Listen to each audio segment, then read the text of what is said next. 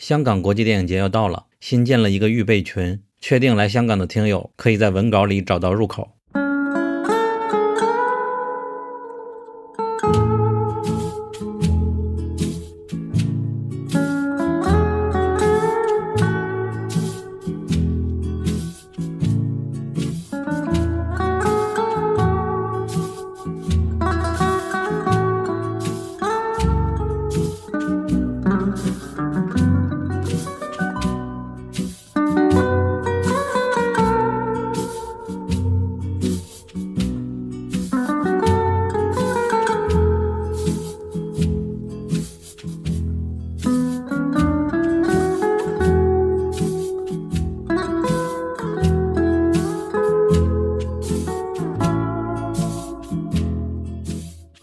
到赶场，我是陆小鸟。赶场是一个聚焦电影节的播客。我们之前也邀请过许多影迷、影评人或者是电影人以及媒体人，在节目里分享去电影节的观影感受，或者去现场看电影这件事儿。然后今天我们并不是像以往一样来聊具体的某个电影节，我们是想聊一下日常看电影这件事儿。但日常看电影不是我们就看院线呀，大家也都知道，现在的院线电影是越来越不好看了，就哪怕是春节档。其实我春节档在初一的时候就已经把五部全看了真人的电影。我之前的计划，话反正看都看了，然后还不如录一期节目呢，要不然不浪费自己看过了吗？但是看完了之后，我觉得我还是不要再继续浪费这个时间了。这些院线的电影已经很难满足有更多要求的影迷了。除了今年三月份值得我们期待以外，之前这去年的一年确实没有太多的好电影。我在上海，在上海的影迷也都知道，在去年因为五幺零事件呀和后边的一些事件，导致上海的周周有影展也没有了。所以说大环境越来越差，当然会有更多影迷会去外地来看了。无论是大的电影节，还有小的影展，就是民间机构做的独立放映等等的，都会去参加。这种大小影展其实也层出不穷了，可以说出走的影迷越来越多了嘛。比如说反派影评，我记得有一次的会员节目里也有听众来问他，问波米，现在电影越来越不容易看了，你如何看待那些去各地跑电影节的人呢？这个事情你怎么看？波米说，这还能怎么看呀？能看多少就看多少，大概是这样的一个意思吧。啰嗦这么多，就是引出来。我们今天想聊的这几个人，就是我们在日常还有电影节认识的几个朋友。首先是来自深圳的海绵，Hello Hello，朋友们好，我是海绵。哦，我们第一次见面是在平遥电影节是吧？去年初，对，好像是平遥吧。对，然后后来在香港电影节也有过接触吧，在上海好像也有。然后他在深圳去香港看电影比较得天独厚的地方。我首先问一问，就是去年这一年里，你在电影院里看的印象深刻的电影是哪一部？去年二零二三年，整个印象深刻电影还是不少。首先就是三月份，深圳的影迷都基本上有去参加香港电影节，然后香港电影节也是呃差不多放开之后，大家比较集中的去香港观影，然后当时那个气氛就非常热烈。然后我记得我印象比较深刻，就是在那个香港文化中心，大家一起看《独立时代》，蒲公英。鬼家人就是在戏院看电影的感觉，就不是说在平时的影院里大家都非常的安静，然后在那边看电影就是大家会有非常大的反应，会大笑啊，可能会哭啊，然后拍手啊，这样就所以就印象很深。鬼家人那场你是第一场吗？我好像也在，位置特别差，但是印象也是非常好的。对，鬼家人的气氛非常热烈。那下一位就是因为既然已经提到香港了嘛，下一位我们要介绍的嘉宾就是伊恩。赶场的朋友们，大家好，我的名字叫伊恩。伊恩是人在香港啊，我们两个应该最初并不是因为电影认识，是因为你在我们的美剧播客的群里，是吧？我们是群友。对对对对对，我在那个英美剧漫游指南的群里面。OK，然后因为知道你在香港，碰巧我们的上海有个群，然后你不知道这个内情，好像群里在讨论香港的事情，我想，哎，就把你拉进来了。拉进来，我发现你后来也变成了一个经常会给我们带一些周边 邮寄过来的一个群友了，热心群友。然后因为他住在香港的高仙影城楼上，被我们群友说为人上人。伊恩，你去年在电影院里边印象深刻的电影是哪一部？我印象最深刻的应该是去年夏天香港夏日国际电影节上看的那个豆瓣的中文译名应该叫《火之谜》，应该是去年戛纳的一个电影吧。电影本身也特别有意思，而且在现场跟观众一起笑，观影的氛围也非常好，所以印象特别深刻。对，它的香港译名叫《小学鸡整大批》。哦，这部小学鸡啊，是去年戛纳的。好。那第三位要介绍的就是我们最开始这期播客的缘起 YC。如果你在一些北京为主或者平遥为主的一些微信群里、影迷群里边，或者香港吧影迷群里，总会听到一句话，叫别人我不羡慕，我就羡慕 YC。大家好，我是 YC，很高兴与大家见面。我想我们认识是因为在平遥的群，之前我们虽然是在北京的群里是群友，但是因为去年的平遥电影节才熟悉。你在平遥开始之前就发了一些平遥的美食攻略嘛？虽然说最终我们发现平遥真的没什么美食，对，它确实是美食荒漠。然后后来才发现你不止去了平遥，在之前去了好多的电影节，在后边这半年又去了好多电影节。无论是香港群，你经常会有出票啊，会分享一些优惠啊；在北京百老汇有什么活动啊，或者樱花有什么活动啊，你也会分享。有有时候上海你也来，后来还去澳门马可·穆勒新开那个影展，还去釜山看了一个杨德昌的回顾展吧，都是不远万里去，甚至还去什么长沙去看电影节。整个去年这一年的时间，你就是一直在路上看电影的过程。不过我这样说是不是会给 YC 拉仇恨呢？他本人不是一个很炫耀自己的，你大家放心。而且他是我们这节目里唯一的 Z 世代吧？那 YC 呢？就去年你走过这么多的电影节的话，或者是影展，无论大小，你印象最深刻的一个观影经历或者电影是什么？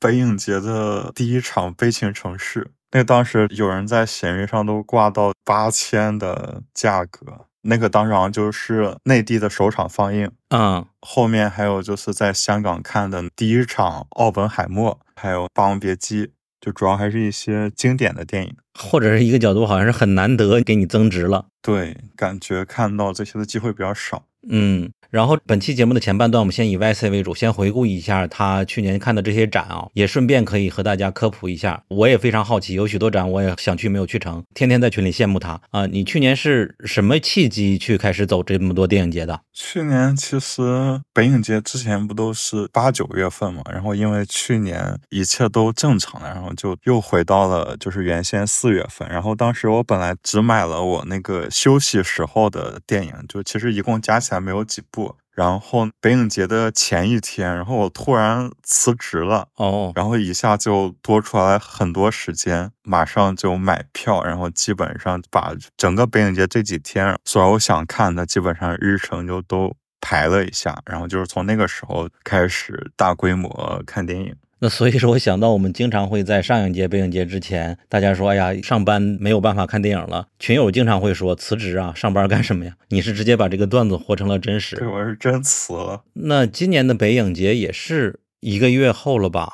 四月十八号。对，也是正常的了，对吧？对，正好是你的一个周期到了。对。然后现在他还没有发布片单呢。当然，沙丹老师又说重磅，他所有的片子都说重磅，是。那个另外两位去过北影节吗？海绵还没去过呢，我也没有。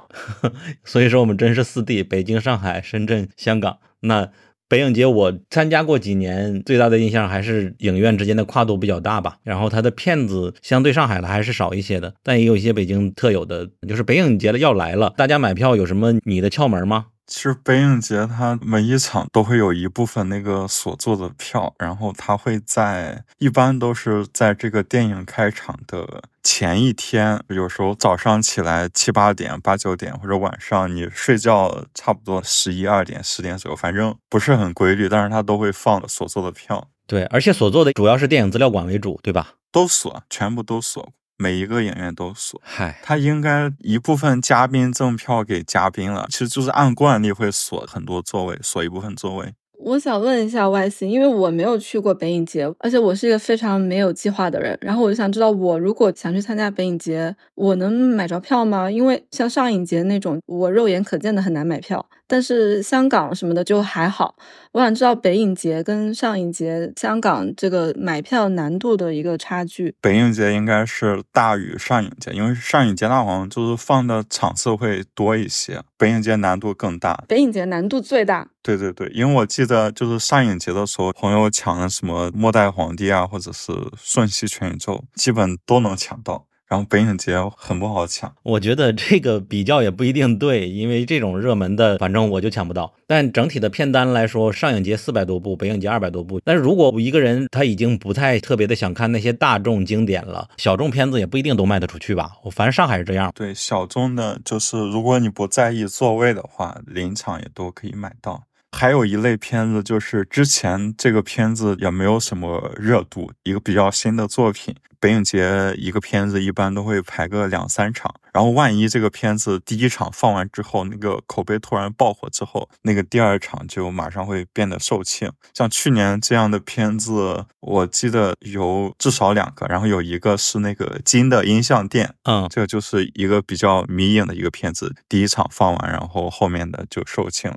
还有一个电影叫《手》，是因为这个电影尺度比较大，所以第二场也售罄了。这种一般上影节也差不多的情况吧，就是有一部如果火了，第二部就肯定很难买。好，就北影节，因为我们以后应该也会有专门的节目，所以说不需要聊很多，可以说说北影节的电影院吧。最后一个话题就是哪些电影院比较好，并且适合你去拍片，首选的几个。首选的话，两个电影院，一个是资料馆。资料馆的排片它一般都是比较好的，你就可以在那边连着看四五部，也不会很累。像我去年就是一开始没有就是根据影院的距离去排片，有时候比较极限就是一天五部，全在五个不同的影院，然后有时候就是第一顿饭都已经到下午五点了。然后还有一个影院就是英皇，因为英皇它是北京市区里面嘛，就硬件啊比较好的一个影院。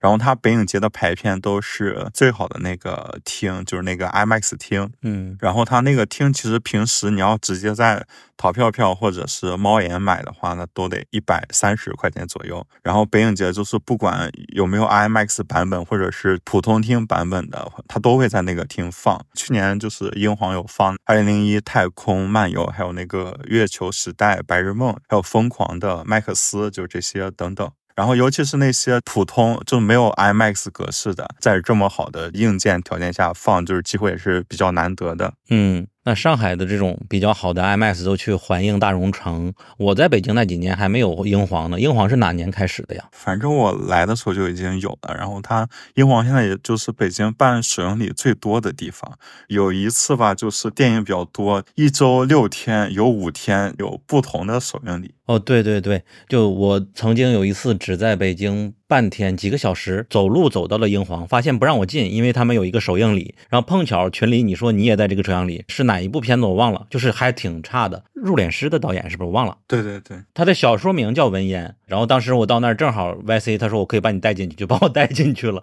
碰巧那边有余票，我也就能拿到一张票看了，就是正好可以连到了。就是北京看电影有哪些省钱的技巧？我发现你是隔三差五就在群里分享，你买这个票可以打个折，买那个票又可以省点钱。就英皇也是。我记得好像是淘票票上买就是很贵，英皇会员就是多少钱来着？就是之前记忆，然后当时贾樟柯在英皇办了两场映后的，然后他是直接对外卖，对外卖你买的话一百三十八一张，然后会员用那个券买是六十一张，然后我帮北京的影迷买了三十多张票，所以这就变成一期薅羊毛的影迷节目了。对。但是日常来说，非这种见面会的，那英皇也要九十一百的吧？对，IMAX 都得一百多。那其他电影院呢？其实像大城市的话，就是看电影还是比那些小城市其实要省很多。嗯，就是全国只要有万达的地方，然后就都会比较便宜。不过万达现在就是给个人用户发的券比较少，然后万达你想看的时候，其实可以上闲鱼问一问。一般的话，这普通厅可能就是四十左右，然后 IMAX 厅可能五十多六十，然后像百老汇的话，每周三它之前是十九块九，然后去年涨了三块钱，是二十二块九。百老汇我不了解，但是万达我们上海这边其实全国都通用的，一般都是三四十就能买一张 IMAX 票了。甚至普通厅三十以内就行了。我所在几个 IMAX 群，如果听众想要优惠的话，也可以加本地的 IMAX 群。那个群友就时不时出那些券嘛，他会定期有一些我也不知道怎么来的一些券。他们是那个企业，好像就是你买一千张，买多少张可以以那种很低的折扣。因为不是有企业定期向万达采购嘛，然后那边的影迷团就是上海的唐三角办活动也是挺多的。然后就是他们跟万达那边说，就是其他人走企业采购的时候，然后这边再加一些团购一些，所以上海的万达还是比较便宜的。唐三角是上海万达的一个官方组织的团吧？不过我说的是，就是哪怕你闲鱼上买，无论是上海还是北京的，除了特别热门的时候，你都有机会三四十就买一张券。对对对。对，现在沙丘来了嘛？我今天我还在群里看到一个群友说，三十五代购沙丘 IMAX 在环形大融城或者其他环影也都可以。因为这种进口片，就是万达最低票价，进口片的话都是那种发行价，像普通厅就最低二十三块钱。杜比有时候甚至也可以二十多块钱，万达的杜比厅。然后 IMAX 的话，最低的那个限价一般会加十块钱，可能就是三十三啊。原来是这样子。呃，然后还需要说一下，就是环映宇宙那个环宇的环字和万达都是一个体系的，就是你无论是万达和环映这两个地方的 IMAX 或者杜比影院，都可以通过这种代购的方式购买。对，环映是那个万达旗下一个比较高端的，对，它是澳大利亚的品牌，只是中国环映被中国万达买了。在国外欢迎还是欢迎，然后百老汇这一边，北京也是会员有一定的优惠是吧？全国除了上海，剩下每周三都是二十二块九。然后上海的话，其实是百戏的大本营，就上海一个地方的影院加起来，可能是其他很多个城市的总和。只有三家参加周三的活动，就二十二块九，剩下都是六七十、七八十。就是上海电影票其实均价一直都是全国最贵的啊！原来这样，我怪不得呢。而且现在那个百老汇不是办了周日的那个影展，就 B C Sunday，然后这个的票价，上海是深圳的二倍，上海一场要六十多，深圳三十块，然后北京是居中。这样，那深圳的百老汇可以问海绵了，就是 B C 这个词是深圳百老汇呢，还是所有的百老汇都叫 B C 啊？所有的百老汇都叫 B C 吧？对，就是它的英文名，两个首字母就叫 B C。哦，香港的电影中心也是叫 B C，就是百老汇它这个公司，它有。好多好多个电影院的品牌，每一个名字其实它对应的英文名都是不一样的。那百丽宫就不叫 B C 了，对吧？对。然后另外一个品牌的名字叫 Movie Movie，对吧？它也是最开始在香港的。对对对。上海也有 Movie Movie 了。那个中文是？还有中文？我真的不知道啊，就叫 Movie Movie，没有中文。嗯，中文另另一个还有一个叫百美汇啊，百美汇对，也是它旗下的。百美汇是 P E 吧？哦，P E 叫百美汇啊。是这样吗？P E 不是叫元芳吗？元芳是商场，大陆对应的那个好像是叫百美汇。OK OK，但是百老汇在北京和深圳的策展的活动比较多吧？因为我知道上海只有木卫木卫，它会时不时策展，就是它会有每周三的一个打捞的计划，就是一些快要下架的一些文艺电影，它在这给你搞个活动，但是价格也不低。就是只要你在木卫木卫买票，你是没有办法用低价来买的，哪怕是代购也就便宜几块。而且还有一个比较有意思的现象是，这三个地方，比如说这个 B C Sunday，上海的很多都是一开票就售罄，嗯，然后北京一直都有余位啊。呃，上海看电影还是更市民一点的活动，基数还是大一点呗，就是。对。那深圳呢？海绵可以说说吗？好像深圳群里大家都挺喜欢 B C 的。对，就是在深圳的话。B C 的策展会比较多，但我看的比较晚了。他们很早就开始看什么文德斯啊、金敏啊那些大师展。前两年有阿巴斯，然后大家都有去看。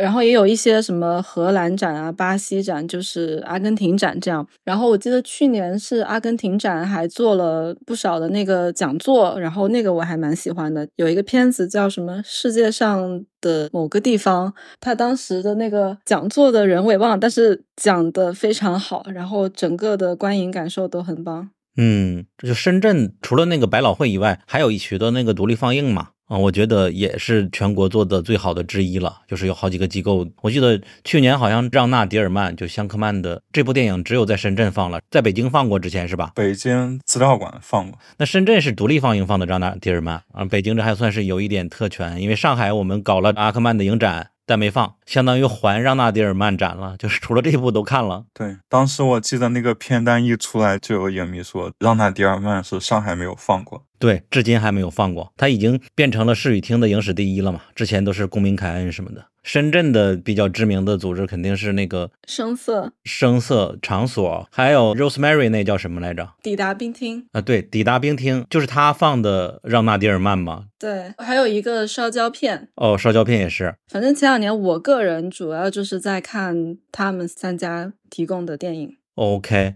这就是北上深的差不多的情况吧？深圳有什么省钱妙招吗？海绵？你也不知道吧？我不太会省钱，我的省钱妙招就是跟着 YC 老师，都是 YC 发给我，包括去澳门都是跟着 YC 老师的，所以就是、嗯 YC 没想到年纪轻轻，他每天十二点之前就要睡觉，早晨七八点就能起床，就像我老年的生活一样，然后还这么精打细算。那广州我们好像也没人懂，广寒宫广州有啊，广州的地下放映也做得不错，而且它的主题非常的多。然后之前我还挺想去广州看看的，然后后面他们就不做了。他们的片子很多，种类也很多。我没有接触到广州那边的放映，但是我一直知道他们是我的感觉是比深圳还要更早、更资深的一批影迷，然后他们看的也早，看的东西也比较丰富。然后他们之前好像是去年年前是做最后的一批放映，然后那个片单都令人非常感兴趣。好像现在票价有点贵，这个组织他不太轻易的去放电影了，对吧？对我说的就是他，就说的就是票价。对，听众可以关注他们的公众号之类的，就是你想看不只是院线电影的话，我突然意识到，今天我们就变成了我在北上广深澳港看电影 这样一期节目。逐渐多元。去年北影节之后，呃，YC 去看的下一个展是什么？平遥了吗？后面五月份当时就去香港了，啊，日常了对，看电影那个。时候看了个命案。哦，那具体在香港看电影这部分，我们可以在后边重点的说。然后再就是平遥国际电影展了吧？对，再就是平遥了。对，我在前一段时间就约 YC 的时候，我才知道他从第一届就开始去的平遥，对吧？第二届，啊，第二届吗？对，因为那个第一届是二零一七年，当时我刚上大一，然后当时那个十月份已经知道这个影展，范冰冰是终身形象大使。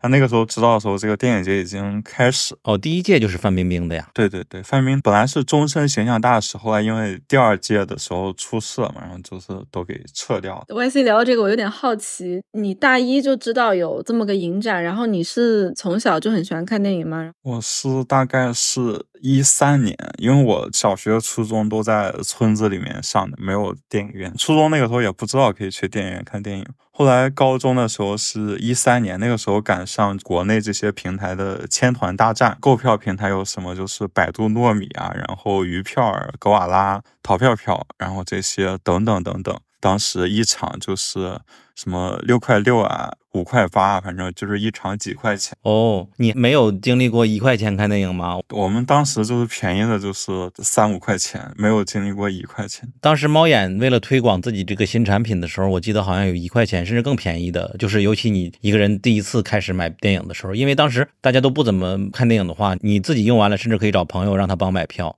但那个就是他们常态，就是每周都会有这些，就是很便宜的，甚至有时候春节档也都是几块钱。嗯是一三年的事吗？我完全没有经历到。对，一三年我们那边的省钱的话，当时是在美团二十块钱买一张团购券，然后就可以换想看的电影。后来就是那个在线平台升级了嘛，然后就是有这些购票平台，然后他们就都开始补贴，全部都是几块钱，就是因为这些票价特别便宜嘛。一四年、一五年开始，周末有时间或者国庆节有时间就去看电影。就有一次我记得一五年国庆，当时应该是放九层妖塔那个国庆档，然后我在电影院看了五六部电影，就国庆那几天，然后一共才花了三十多块钱。嗯，然后后面就是我是高中的时候就读贾樟柯的书嘛，然后就比较关注他。一七年第一届平遥国际电影展，就当时已经关注到了。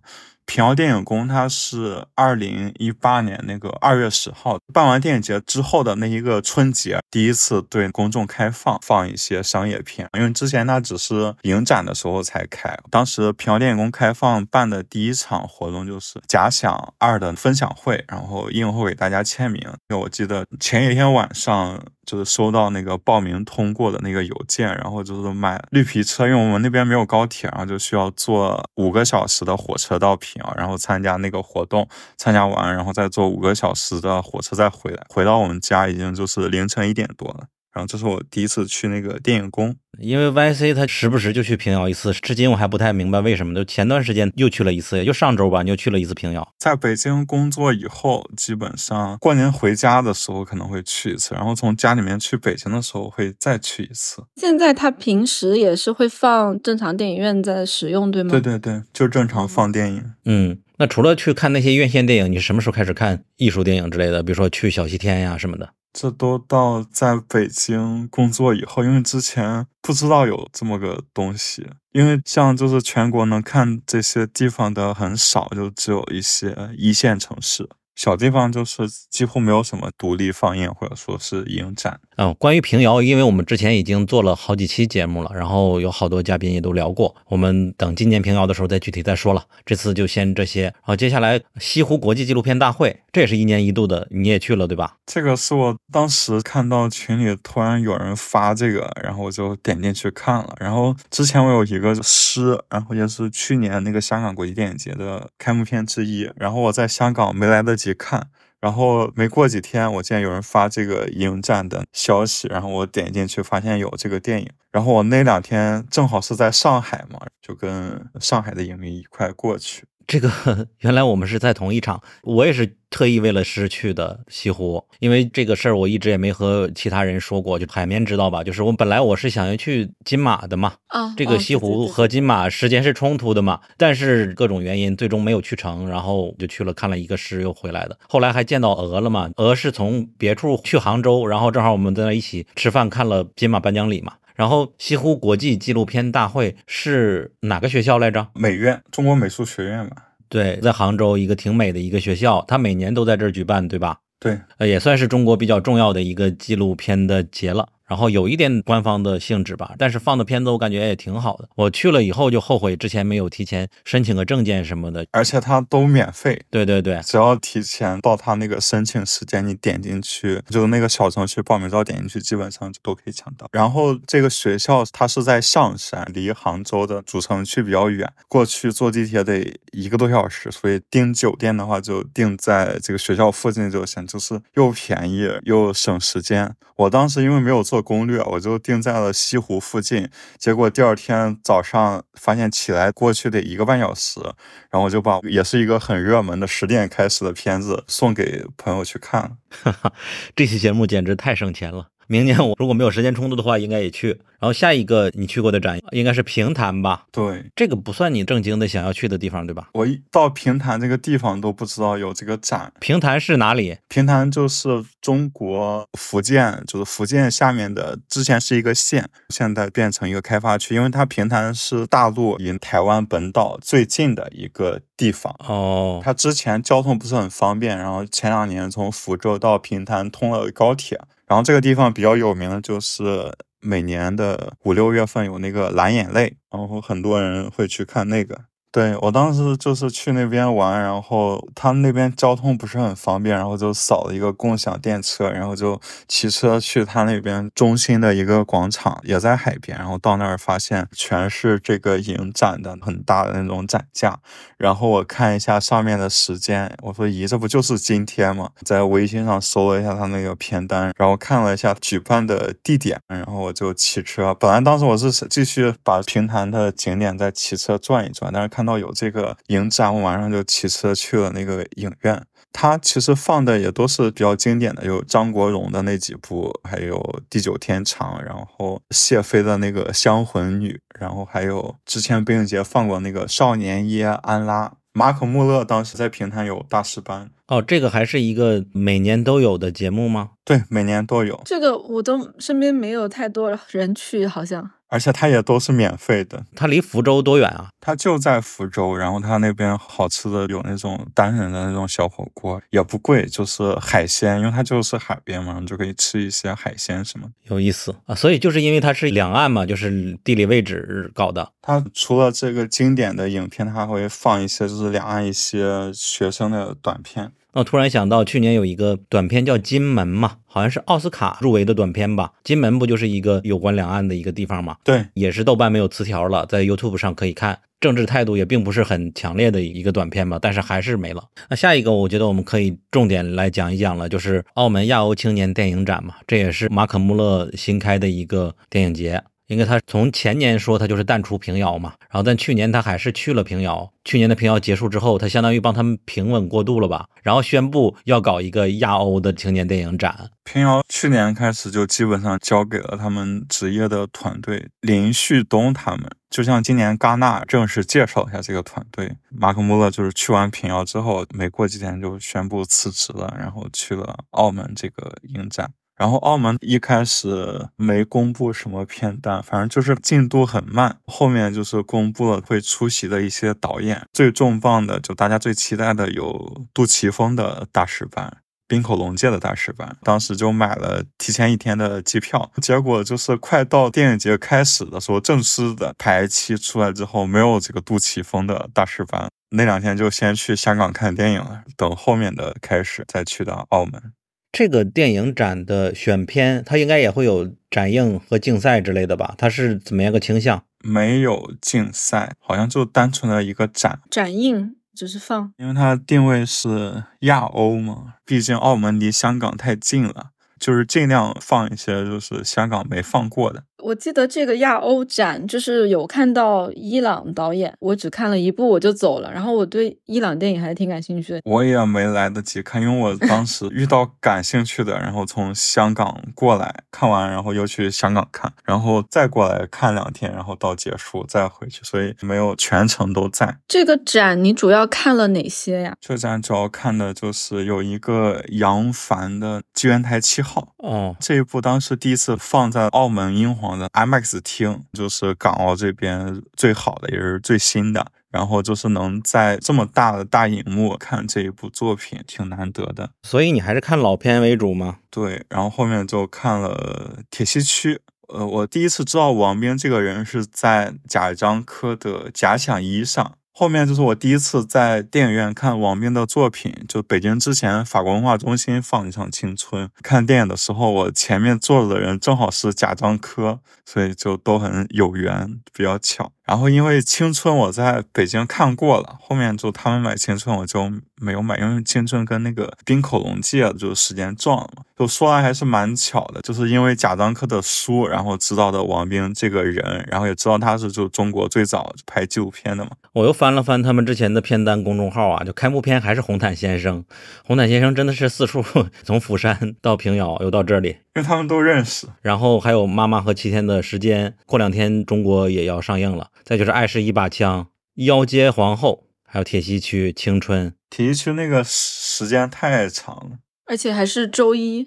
还有俄罗斯的电影，还有冰河龙界的展也有，《夜以继日》《欢乐时光》《偶然与想象》《驾驶我的车》《邪恶不存在》。再就是日本的野火，中本进也的他的展啊，《火影》《火影》也是前一段时间被那个寻报评年度十佳嘛。还一直没看上呢。对，基本上它就是一个下午，然后就放这个导演的。他这个展示在具体的一个电影院吗？他的排片怎么样的？都在一个电影院，澳门荡仔那边的葡京人里面的英皇，还是比较偏的。我又重新看了一下，这里边所谓的亚欧肯定没有那些主流的欧洲电影了，因为他们都去戛纳和柏林了。对他这边的国家，也就是伊朗啊，还有比利时一部，意大利一部，菲律宾、葡萄牙，他们是一个多国合作，还有印度。再就是日本和亚洲的了。去澳门看电影是一个成本很高的事情嘛？对对对，而且最限制的，澳门跟香港最大的区别是，香港的签注用完马上可以签，澳门呢有那个时间限制。广东的话是两个月，就比如说你签完，你去了澳门，然后如果你要是出去就进不来了，这其实就是最大的那个限制。嗯，然后消费也很贵，对吧？消费的话还好，就主要酒店有时候会比较便宜。最早就是疫情的那几年，澳门酒店都打五折，因为它香港是去年才通关嘛，去年二月份，澳门一直都是通关的。最早大家去不了香港嘛，然后就去澳门。澳门那边之前五星级酒店一两百、两三百、三四百，反正就特别便宜。现在的话就是到一个正常的价钱啊。对了，他的宣传还是委托的抛开书本他们团队来做的吧？对国内的宣传，但是因为他第一届肯定准备的还不完善，就是很不完善，就是所有的电影映后都没有定帧图啊。然后冰口龙介当时映后，冰口的那个话筒好像就坏了十几次，每隔几分钟就换话筒，换话筒。嗨，当然，他办这个展还有另外一个目的，就是做 WIP 嘛，Working in Progress 的那种项目，就是给那些创投来做的。反正这就和其他影展差不多了。因为当时还有一个现象，就是澳门它几乎除了滨口的大师班，然后剩下没有售罄的，然后有的就是人比较少，然后会让一些志愿者去充当观众。嗯，理解。就是从深圳或者广州去澳门方便吗？其实广州去澳门是最方便的，因为广州去香港、去澳门都比较方便，因为它那边珠三角嘛，然后广州正好是那个三角形的中间，然后广州去澳门直接可以坐高铁，六十八块钱从广州南，然后到珠海站一个小时，然后就是你走路过关就到澳门了。然后深圳的话，如果你不差钱的话，最快就是从深圳的蛇口直接坐到澳门，然后一个小时是两百多块钱。然后如果要省钱的话，就可以坐那种巴士大巴，坐到珠海的口岸三十多块钱。但是我就记得在疫情期间，波米不是说他在节目里说他也去飞了几次澳门嘛？但是平常去澳门确实还是不太划算的。这疫情期间去澳门是当时是最划算，因为当时我记得飞澳门经常办活动，比如说从上海飞就是两人同行，他可能均下来往返机票一个人五六百块钱。怪不得。OK，接下来好像是不是你盘点只剩两个了？一个是长沙的一个张国荣、梅艳芳作品展。这个是你之前就知道的吗？也不是，这个也就是很偶然，因为我也蛮喜欢长沙这个城市嘛，然后发现正好我去的那一天，《阿飞正传》竟然还有余票，就买了一张票去看。这个是什么组织来组织的？应该是湖南广电吧，就下面的那个什么肖像集团，也是当地的。OK。那你去年应该去的最后一个是看杨德昌去了吧？首尔这个对，都到农历的过年前。这个我太羡慕了，就是在澳门的时候，YC 就说要去 韩国看杨德昌展了。啊，对你看完了就直接春节回家了是吧？我看完了去香港看独立时代了。对，我就不该问。香港每两周都能看见 YC，嗯 因为当时韩国他没放这个作品，当时去韩国都特别波折。因为就是原定的是从北京飞，然后那个时候机票是两百多块钱，这个价钱还是含税的。然后当时为了省钱，因为北京当时是去济州岛最便宜，然后就两百多，然后在济州岛就是待两天之后再飞首尔，这个下来可能十几块钱吧，然后就从济州岛飞到首尔。原计划是这样的，后面没想到赶上那个济州岛暴雪。然后当时我出发前跟朋友吃完饭，突然发现收到一条短信，然后说我的这个航班因为天气原因取消。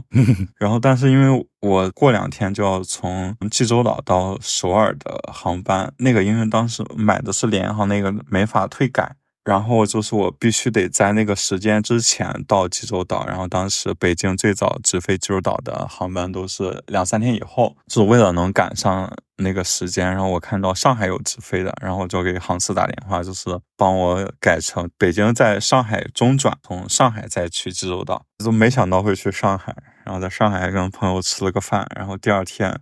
第二天出发晚了，我当时是北京飞上海，我是选的虹桥机场，然后从上海去济州岛，我选的是浦东机场，因为当时我想的是虹桥不是进市区嘛，我想着第二天上午在特种兵在在上海再逛一下，然后后面发现我想多了，因为我起来已经准备出门都已经快十二点了。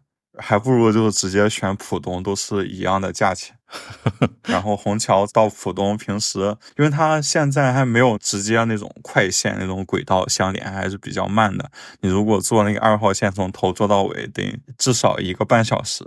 坐大巴担心堵车，所以我最后就选择，因为我当时出门比较晚，时间已经不太够了。国际航班是最晚提前一个小时到机场，然后我最后选的是那个二号线，坐到能坐磁悬浮的地方，然后就花高价，用那个磁悬浮坐一下四十块钱，就花高价到了浦东。然后因为当时我到浦东机场离截止办值机的时间就只剩几分钟了，然后我就是一路跑步跑到那个柜台，然后我把我的证件给他，然后人家跟我说办不了，他说你这个航班要取消了，然后就懵了。当时在北京的时候说航班取消，然后我就把那两晚在的酒店给取消了，随后又新订了，嗯然后因为航班又取消了，然后联系酒店，人家一开始说不退，我最后是给退了，他也不知道什么时候能飞，就是计划就是全部打乱了，因为我第二天是要从济州岛去首尔，又只能重新定计划，然后最后我就选了第二天我不去济州岛了，然后就是从上海在烟台中转一下，从烟台再去首尔，这样下来一共是四百多块钱。哦，最后就这样去了首尔。然后本来杨德昌那个展在首尔的那几部片子能够全部都看一遍，然后最后晚到了一天，除了那个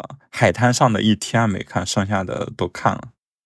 五部看四部，还行。那整体这个消费是多少钱？你是几天？我原计划待十一天，后来大概待了九天。光看电影的话，如果看看就回来，实际上也不是很贵了。对，因为那边电影票价，对韩国比较恶心的是，你游客不能注册买票的账号，买不了。啊哈，要么你现场买，然后要么你就在网上找人家帮你代购，人家会每笔收你就是五块钱的手续费。杨德昌这个展，它是某个什么影院推出的吗？还，是对就一个影院，一个艺术影院的影展。嗯，OK，那边的酒店的价格还好，其实国内去那边机票经常很便宜。我当时往返机票，然后加上韩国国内的机票，六张机票加起来一共五百多块钱。天哪！一共五百多。我终于知道你为什么说你为什么说上海的那个四十块钱是天价了。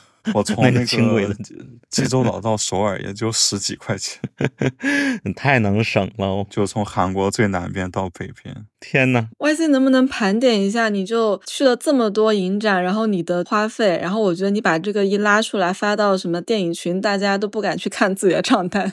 大家都傻眼了。应该还没算多少钱吧？这一年来，对，不想算，其实累计加起来也不少。只要你看的多，你说联系酒店，你一般就是英文沟通，对吧？韩国人很多都不懂英语，最后是那个平台帮我发邮件。哦，其实语言不是最主要的障碍，就是出国看电影的话。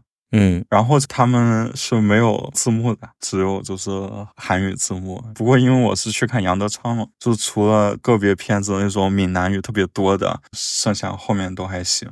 嗯，那整个这一年就结束了，我们接下来就进入下半场吧。我们开始聊聊香港。我们大家也都知道，因为大陆这边确实看电影越来越不容易了，然后风控结束之后，大家都纷纷跑去香港了。实际上，另一角度，香港人也有点怨声载道了，你感觉不文明的观众越来越多了。我们虽然说很喜欢去香港看电影，但是我们也希望能做一个素质比较好的影迷吧。就是我们香港电影节已经有专门的节目了，主要还是我们如果日常隔三差五的去香港看电影的话，有什么可以跟大家多多介绍的吧？海绵在深圳，他是经常去香港的，伊恩直接就在香港，然后 YC 去年也去了多少次香港了？记不清多少次了。嗯，二月底第一次去，当时是工作快两年，然后一天年假都没有请过，然后就是攒了八天的年假，一次性请了。我其实应该用在香港国际电影节，但是怕那个时候不好请假了，所以最后就在二月底三月初把那几天全用了。然后当时我记得人生中在香港看的第一个电影是《瞬息全宇宙》，那个时候他放一些得奖的，就《瞬息全宇宙》，然后还有《塔尔》，还有《鲸》。嗯，海绵去了多少次？是不是也数不过来的？我们就是在深圳的，刚刚还在跟朋友 沟通这周的票，就是我们现在大概没什么事的话，一两周都会，因为是可以每周去的。然后他们那个签注，就是如果不是本地的户口，他们就直接看完，然后再立刻刷，然后再去。然后我们这种一周一签的，就可能就一周或者两周去一次。反正也不一定去，就是看电影，对吧？主要是看电影。香港对我来说也没什么玩的。对我们喜欢说，我们到香港就只有一件事，就是看电影。这时候我们不禁要问：大陆没电影看吗？那还是整体先介绍一下吧。先从伊恩的角度介绍介绍香港，你日常都去哪里看电影？一般就你作为一个香港的居民啊，虽然目前我在香港租的房子在高线电影院的楼上，但实际上我很少去高线看电影，因为它的硬件条件我觉得没有那么好，而且它票价也对我来说也没有那么有吸引力。我可能更多的还是去百老汇旗下或者去 MCL 旗下的电影院去看电影。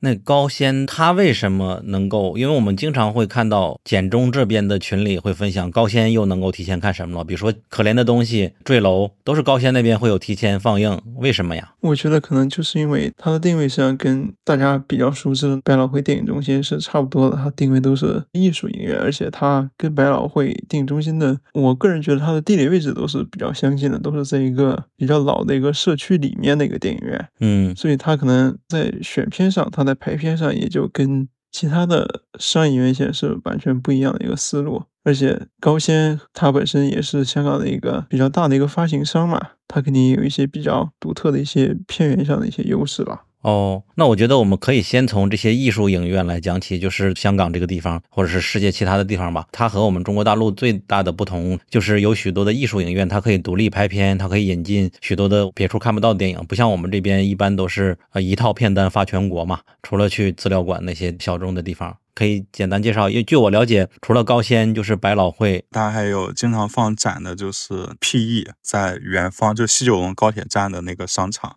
然后还有 Movie Movie 两个 Movie Movie，然后还有 B 加 Cinema，一个在观塘，另外一个在旺角这边。旺角这边就是有一个 IMAX，百老汇旗下是两个 IMAX，一个在旺角，另一个就是深圳湾口岸不远。我记得去年香港电影节还有一个电影院叫做古天乐艺术中心还是电影院啊？啊，那个是香港艺术中心，全称是香港艺术中心古天乐电影院。那这么多电影院，他们会自己有独立的排片，只是在自己的官网上才能看到吗？还是通过哪里来统一看到他们的排片呢？就是有一个有点类似于国内的像猫眼淘票票一样的一个 app，叫 Hong Kong Movie Six，就是 HK Movie，还有一个六那个数字，大多数人都知道这个吧？原来有六吗？那个图标就是六。哦哦，反正我去香港，大家首先推荐的就是下载一个 HK Movie，但是它并不是所有的电影都在这里，对吧基本上所有的会在电影院上映的电影都在这里面。？MCL 院线不是单独的吗？也在这个上面。它跟猫眼淘票票像是像在它会显示这些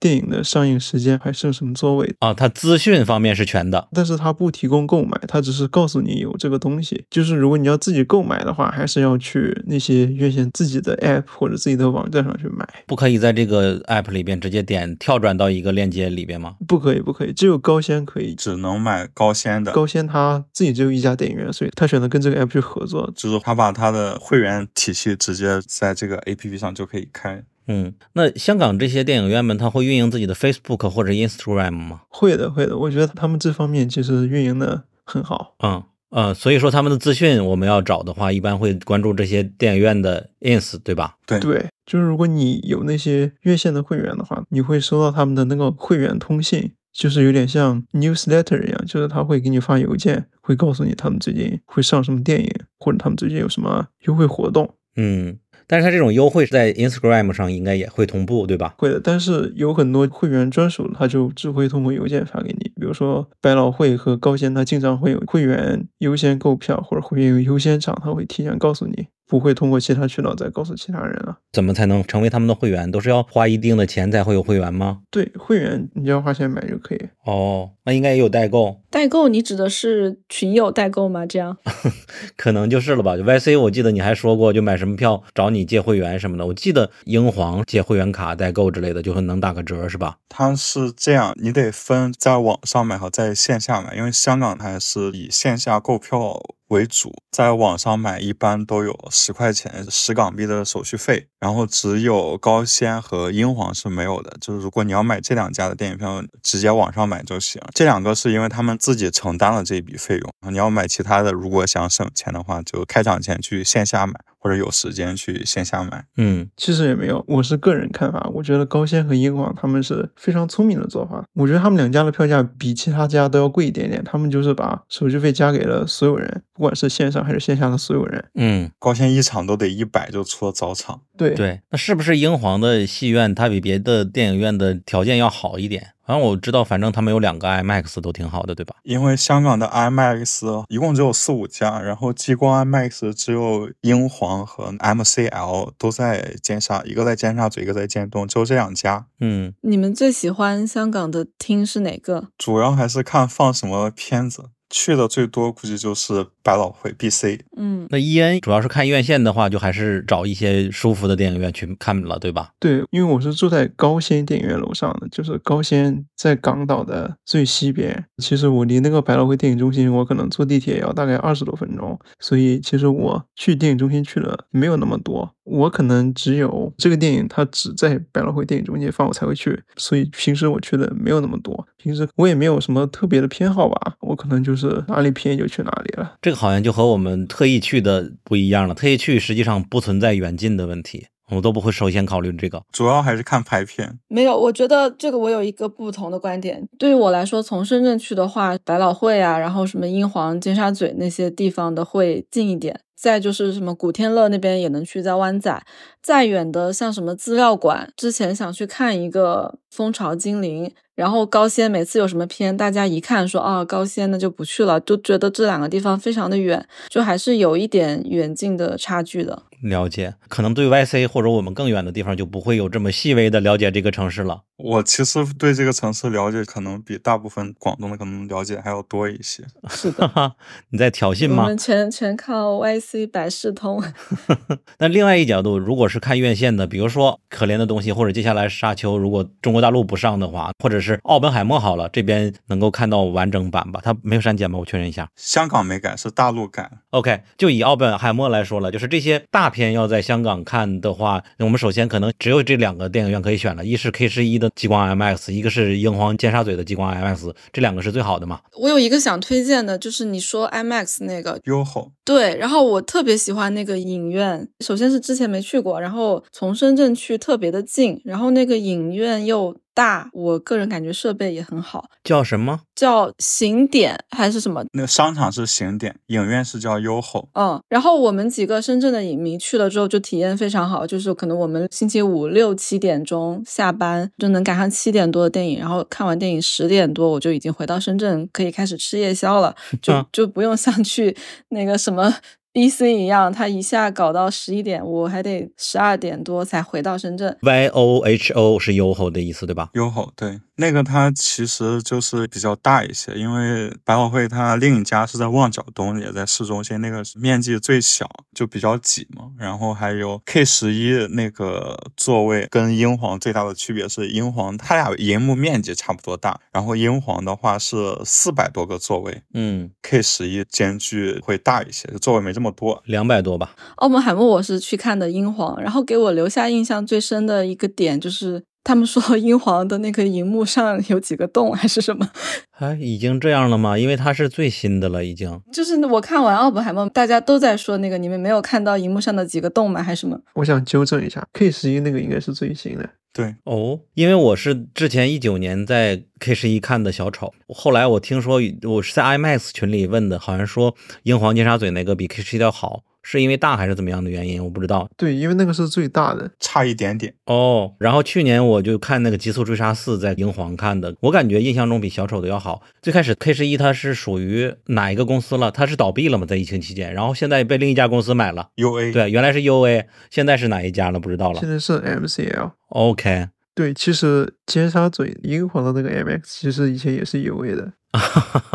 现在 百老汇有的也是 U A 的。原来如此，他们好像最早跟 IMAX 好像签了就是独家的协议啊，签了十年。对，那这些具体的硬件设施，你们还有什么要补充的吗？就比如说省钱，还有什么可以就买票？就是那个 MCL 会员注册是免费的，就只要你有香港的手机号就可以注册。然后他家那个积分体系也比较好，就是你可以用积分兑换票。有的人看多了就可以拿那个积分直接换免费的票。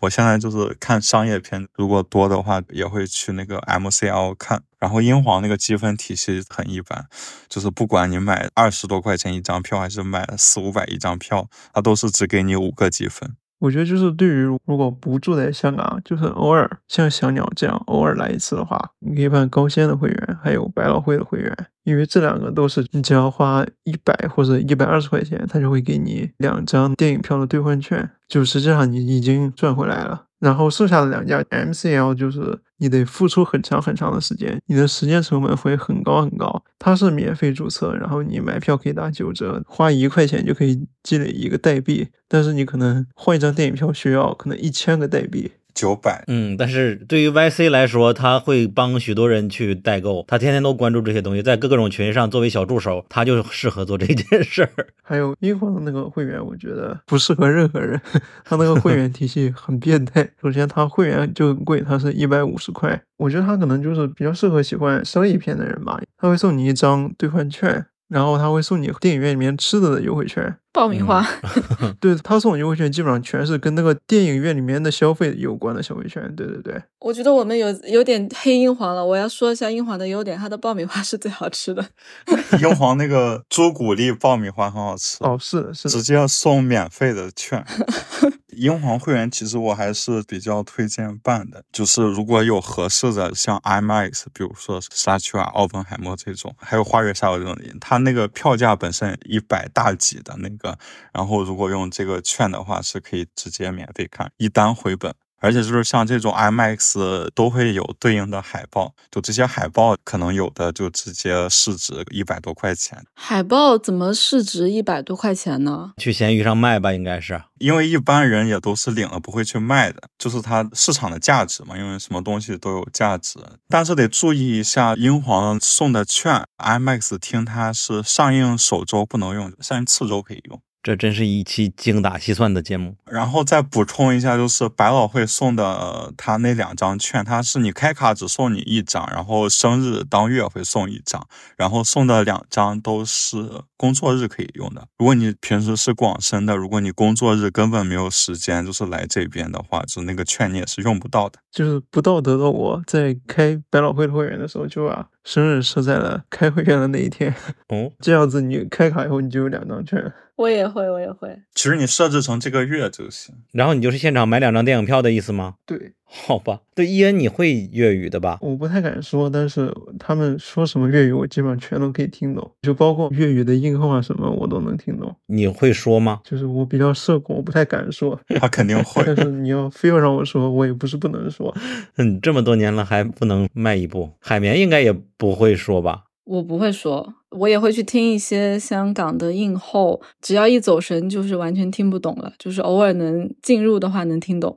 嗯，就是小鸟刚刚说那个信用卡优惠，其实不住在香港的话，基本上就没有什么优惠了。对，它只有就是香港发行的一些卡。然后还有一可能会有大学生看到他有学生票，但是他的学生票也只是针对本地大学生的学生票，他会在入场之前查你的学生证的。然后我补充一下，百老汇旗下的是可以用内地的学生证，然后其他 M 加是可，百老汇和 M 加是可以的，然后其他的不行。哎，那那个香港国际电影节经常会有学生票吗？有人也出学生票，那个学生票现场入场的时候也要验证你的学生证吗？一般都不查。原则上是必须要看的，但是他其实人很多，所以我觉得基本上不会看，但是也没有鼓励大家去买学生票的意思，就是说一下。好，我觉得我们已经聊了这么多具体的、很现实的金钱层面的事情了，接下来就说一说香港这些丰富的电影都是谁来测的？一方面是那个艺术院线他自己来选片来策展是吧？另外还有一些组织，对不对？发烧友，发烧友的特别好，那个是香港国际电影节协会办，对，翻译过来叫电影节发烧。有吧，就是他们的会员叫电影节发烧友，所以说香港主要策展的除了那些电影院就是他们吗？基本上就是他们了。他们会每个月推出一个像上海一样之前那种影展一样，类似于像焦点影人一样的，然后会放他们的作品。了解，因为我们之前也以为那个香港国际电影节它只是办一次港影节就不会再有了，后来发现它直接有戈达尔的影展呀。它不仅有港影节，它还有那个夏日国际电影节，也是它的。夏日国际电影节还有亚洲那个是他们吗？不是，不是。亚洲是谁在办？百老汇啊，就是除了香港国际电影节那个，剩下基本上都是百老汇。我用我的脑子大概理了一下，就是他们百老汇最常见的就是，包括刚刚 YC 好像也在说，就是那个 BC Sundays，每周天的晚上会放一个电影，他们每个月有个主题。对，香港的也是这样的。对对对，然后还有一个就是 BC Specials，会很突然的上一个电影，一般都是会跟百老汇电影中心新上的电影会相呼应一下。让你可以更好的了解一个作者。前段时间不是有那个西兰的枯草嗯然后它就同时也上映了《野梨树》，嗯，可以搞一个小的马拉松这样的看。挺好。再接下来就是小鸟刚刚说的那个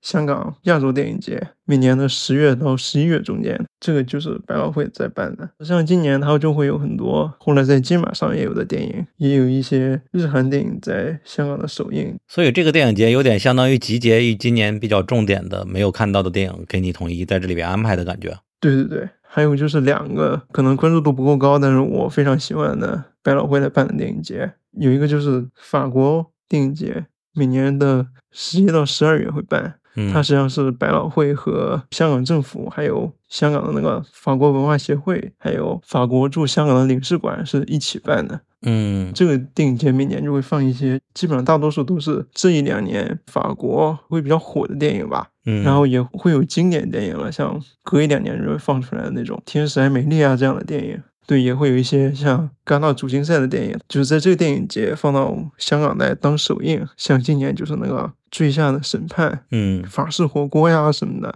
香港首映都会放在这个电影节。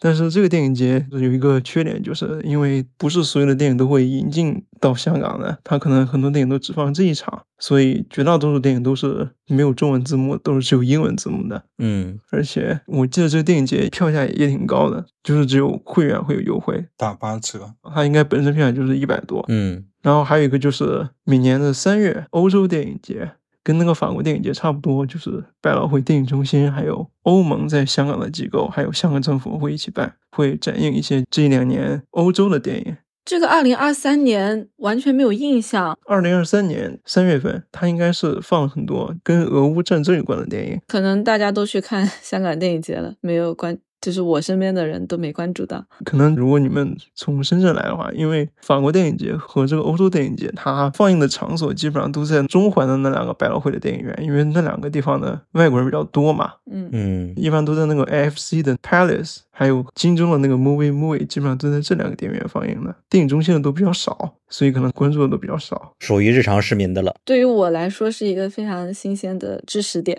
法国电影展就在 BC 的片单也蛮多的，对，但是它很多都没有中文字幕。那刚刚伊恩说这些主要是围绕着百老汇他们策展的。香港除了他们之外，这一年来还有其他电影节要补充进来吗？我记得好像还有个酷儿电影节，你可以按顺序来说。啊，那个酷儿电影节，他以前会找那个香港政府的场地，就像电影节一样，那个文化中心或者是古天乐那个电影院。但是后来他自己单干了，他会自己寻找放映场所，然后这几年也都是在和百老汇合作，嗯，就是用百老汇的售票系统，然后放映也都是在百老汇旗下的影院。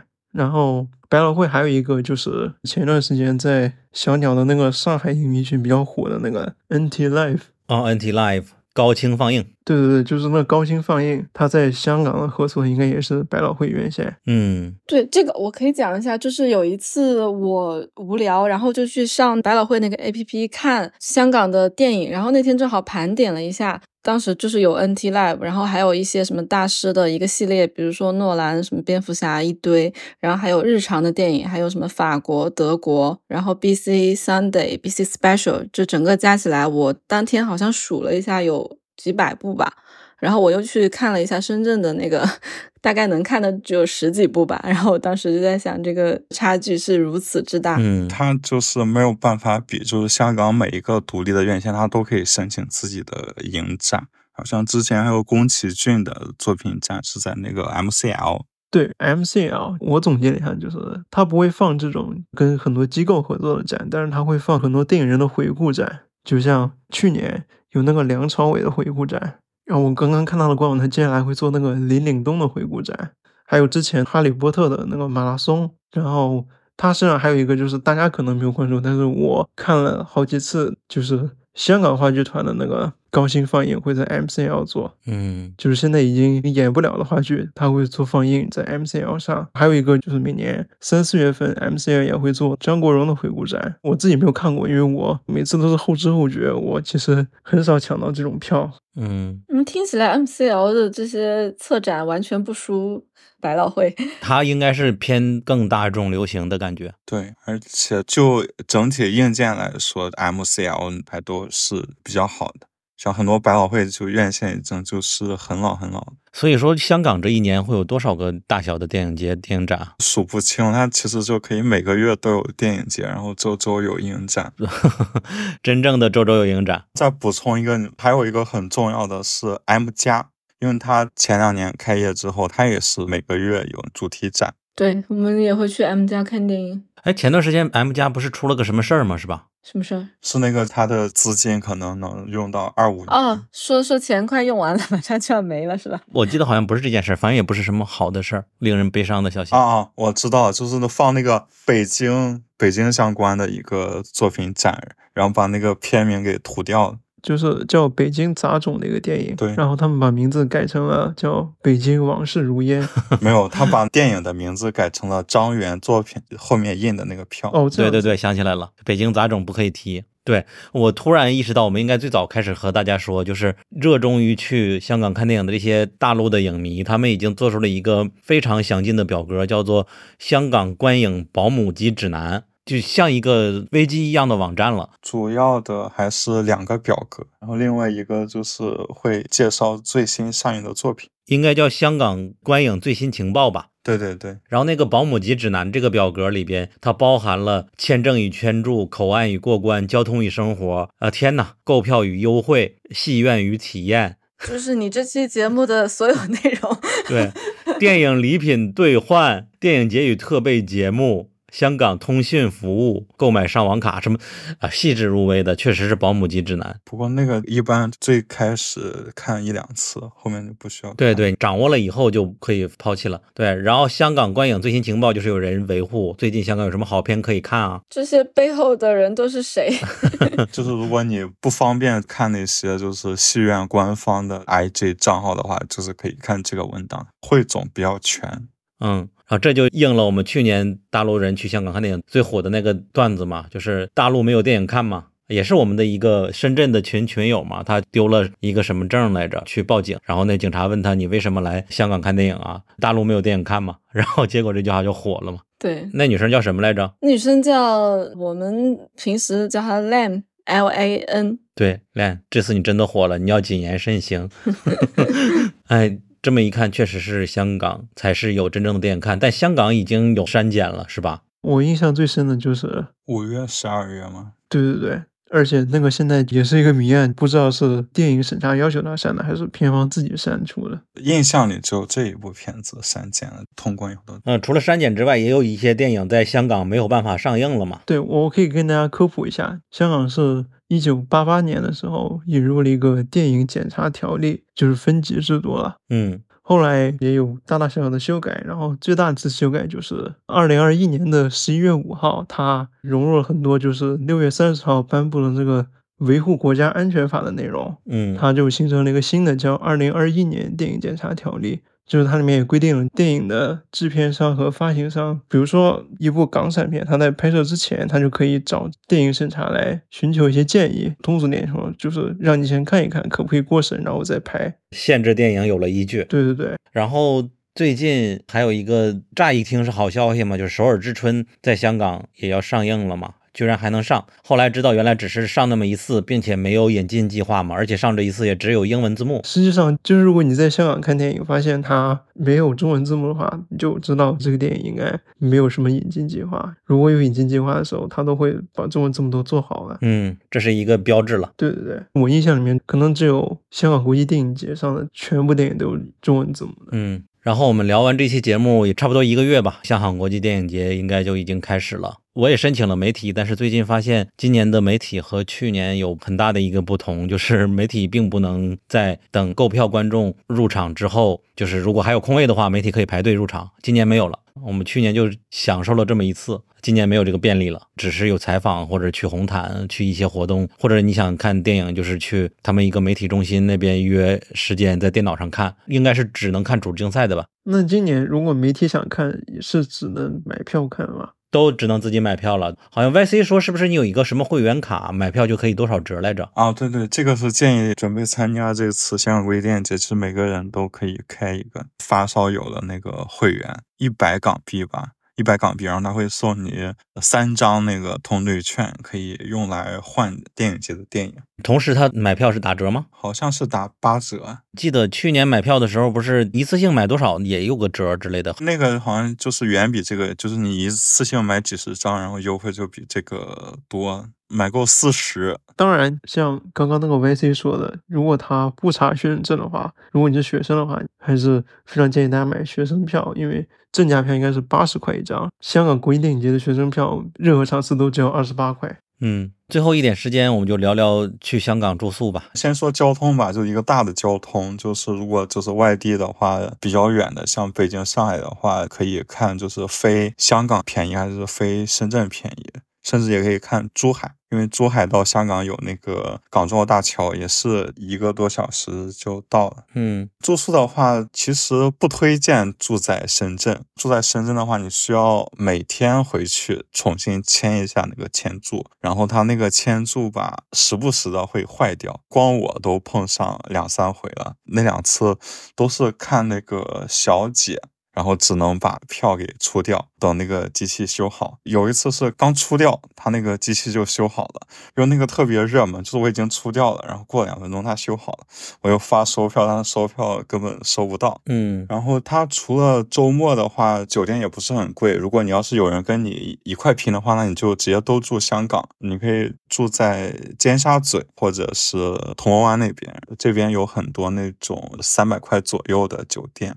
人均下来就一百五，不过这些市中心的就住的条件就会稍微差一些，因为那些房间都很小。还有一个地方就是荃湾酒店会稍微新一些，不过那边很多酒店离地铁站稍微远一些。然后性价比最高的就是有一个地方叫青衣。它也是离那个荃湾比较近，那边就是经常有酒店一百多、两百块钱。他们就是去市里也挺方便的，因为像有的酒店是在那个青衣站附近，青衣站到九龙坐那个东涌线就几站地铁，可能十几分钟就到了。然后它还有一条线荃湾线，青衣附近是有这两个地铁站，不过正好在地铁站的酒店会稍微贵一点。你如果想最省钱的话，就是有一个酒店叫永伦八百酒店，它就是经常工作日一百多，然后这个酒店楼下就是那种小巴。因为像嗯香港的这种小巴的话，它你下车的时候是需要喊，就是你要下车。不过好处就是这个酒店出发的那个小巴终点站就是地铁站，一条线路的终点是青衣站，然后一条线路的终点是葵芳站，对应的一个是去九龙。地铁站方便，另一个是去百老汇这边，就尖沙咀这边比较方便。我的天呐，伊恩，你知道这些吗？我完全不知道，完全不知道。我其实有个问题，就是刚刚 VC 说那个签注那个事情，就是没有那种办一次可以用很多次的那种签注吗？签注的话，目前就是正常的旅游签的话，只有深圳户籍的开放的那种一周一行。就是他可以花八十块钱就办一个一年多次，但是他一个自然周只能去一次。就比如说海绵，有时候他不是周六周日都有想看的电影，他就只能选，因为他一个自然周只能去一次。再剩下就是非深户普通的旅游签注，理论上来说就是你从香港去完，然后马上给签再回来。哦，这样子啊？你说非深户，那户有什么吗？户籍的户，就是非深圳户籍的。我想多。多了打扰。不过你说的这个三百的酒店是什么样子的呀？是不是连汉庭都不如的？那肯定不如汉庭，因为它就是香港寸土寸金，就是酒店面积都很小。不过它香港酒店都还是稍微干净的。三百块在尖沙咀这边可能就类似于那种什么大陆那种一百块的，可能甚至都反正就很小，只能放下两张床。然后就像那个百老汇附近，它就有好几个这种酒店。因为我去香港去年这一次就住在尖沙咀附近，前几天我就觉得非常的亏，因为我太不喜欢那个出门都热热闹闹，然后街也比较脏乱的地方，还不如就过个海去北角那边就很不一样。反正我自己一个人去的话，就预算有限的情况下，我现在都住轻轨，因为我觉得很方便，就是早上一起来直接楼下就有小巴，三块七直接到地铁站，然后香港的地铁覆盖特别广，然后坐地铁很方便，然后就直接到电影院。住哪？没听到，青衣，记住了。然后也不用担心，就是很晚它都有那种巴士都能到。十二点之前回去你是可以坐地铁，然后十二点以后就坐巴士，就是市中心，就是待到凌晨一两点都可以回去。嗯，我之前有在群里面看到很多朋友说，在香港有很多那种民宿，其实住的也蛮好的。就是 Airbnb 之类的吗？对，还有一些就是如果不是很介意可以跟别人一起住的话，也有一些青旅，其实体验也是不错。没有住过香港的青旅，它是比较火的不叫什么河楼吗？哦，我住过那个楼，我住过美和楼，大概多少钱？